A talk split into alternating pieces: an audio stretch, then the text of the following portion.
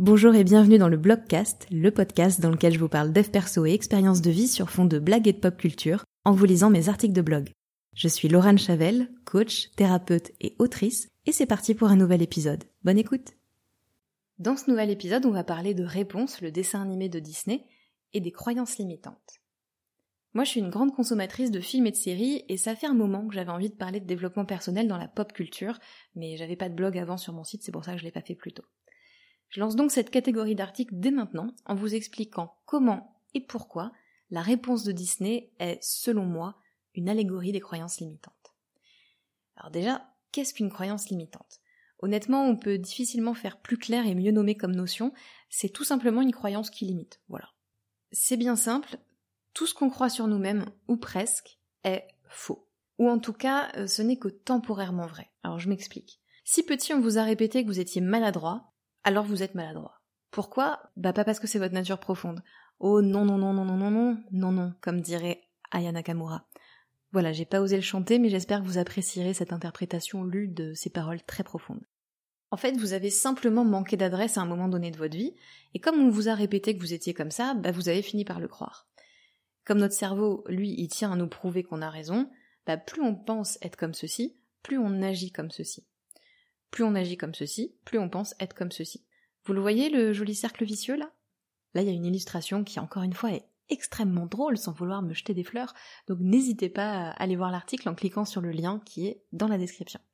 Alors pourquoi Réponse en est l'illustration parfaite? Déjà, je vais faire un petit récap pour ceux qui n'auraient pas vu le dessin animé. Alors Réponse, c'est une jeune fille qui vit enfermée dans une tour, sans porte, au milieu de la forêt. Son seul ami, c'est un caméléon nommé Pascal, et la seule visite qu'elle reçoit, c'est celle de sa mère. Cette dernière monte au sommet de la tour en grimpant sur les cheveux de Réré. Voilà, c'est un petit surnom, euh, euh, petit jeu de mots, petite blague que je lui ai donné. Vous avez le droit de rire, n'hésitez pas. Donc sur ses cheveux qui font 300 mètres de long et qu'elle ne lave a priori jamais. Elle doit avoir la technique du no-poo, je pense. C'est ma seule explication. Notre héroïne n'a qu'un seul rêve. Sortir de sa tour une fois, une seule nuit, le jour de son anniv. Je ferai pas de commentaires sur son manque d'ambition, hein, on ne juge pas. Sa mère ne vit pas avec elle et elle est souvent toute seule en fait avec Pascal. Réponse, elle a donc tout le loisir de se barrer pépouse en glissant sur ses longueurs. Alors pourquoi est-ce qu'elle le fait pas? Eh bien parce que sa maman, qui n'est pas vraiment sa rhum, hein, spoiler alerte, a pris le soin de créer chez elle deux croyances limitantes qui sont plus efficaces que des menottes. La première, c'est que le monde est très, très, méga dangereux. Genre horrible. Genre, si elle met un orteil dehors, des gens vont venir la buter et lui voler ses cheveux magiques. Oui, puisque ses cheveux sont magiques, je l'avais pas dit avant. Déjà, ça refroidit pas mal, hein, et on comprend pourquoi Réré, elle se précipite pas pour faire le tour de son jardin. La seconde, c'est qu'elle est faible, et aussi nulle, moche et un brin concon. C'est vraiment ce que lui transmet sa mère dans le dessin animé. Non seulement elle est protégée de tous les dangers dans sa tour, mais en plus si elle sortait, elle serait incapable de se défendre, se ferait avoir comme une bleue en faisant confiance aux mauvaises personnes, et elle crèverait en deux-deux accepter de sauter dans le vide. Et puis un jour, Réponse reçoit la visite d'un inconnu et elle décide de saisir l'opportunité. Elle fait chanter l'intrus et le force à l'emmener faire un tour. À la base, la jeune fille, elle a prévu de sortir que trois jours et elle s'est arrangée pour que sa mère ne s'en aperçoive pas. Malgré tout, elle passe par une phase d'indécision qu'on connaît tous et toutes. Elle lutte entre son envie de s'écouter et l'image que sa maman va avoir d'elle. Elle passe de waouh, je vis le rêve de ma vie, je me sens si bien, c'est génial, à oh mon dieu, je suis une personne horrible, ma mère va se faire du souci à cause de moi et me détester, c'est atroce. Voilà, n'hésitez pas à me laisser 5 euh, étoiles sur Apple Podcast pour cette magnifique interprétation des émotions. Elle va pourtant aller au bout de son projet et se confronter à ses croyances. Elle va ainsi s'apercevoir que le monde, eh ben, il est pas si dangereux que ça, et surtout qu'elle est loin d'être con, en fait, et de manquer de ressources. Réponse, elle vient de comprendre comment se débarrasser de ses croyances et paf, nouvelle petite illustration hilarante, le lien est toujours dans la description. Se défaire, justement, de ces croyances limitantes.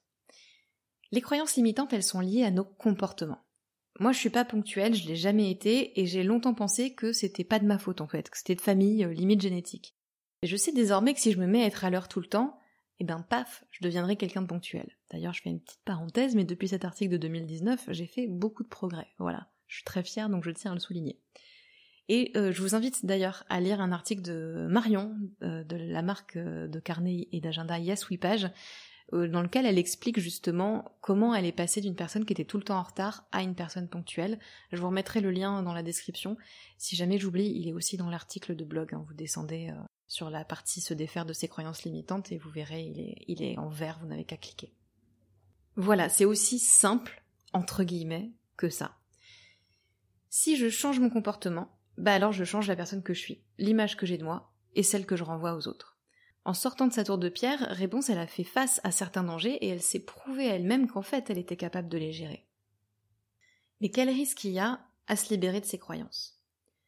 Toutes nos croyances sont pas bonnes à acheter, hein. il y en a certaines qui vont nous mettre en action ou qui nous rassurent. Par exemple, moi je suis persuadée depuis mon plus jeune âge d'être l'une des personnes les plus chanceuses du monde. Alors croyances basées sur absolument rien, hein. j'aimerais vous dire que c'est parce que j'ai gagné au loto, mais pas du tout je peux vous assurer que ça m'aide vachement à me lancer dans mes projets parce que bah, du coup je suis persuadée que tout ira bien. Comprendre qu'on peut changer tout ce que nous sommes en décidant d'adapter notre comportement, bah ça peut faire peur au début. Est-ce que je serai toujours moi? Est-ce que je suis pas déjà une bonne personne finalement? Qu'est-ce que ça peut bien m'apporter de faire ça?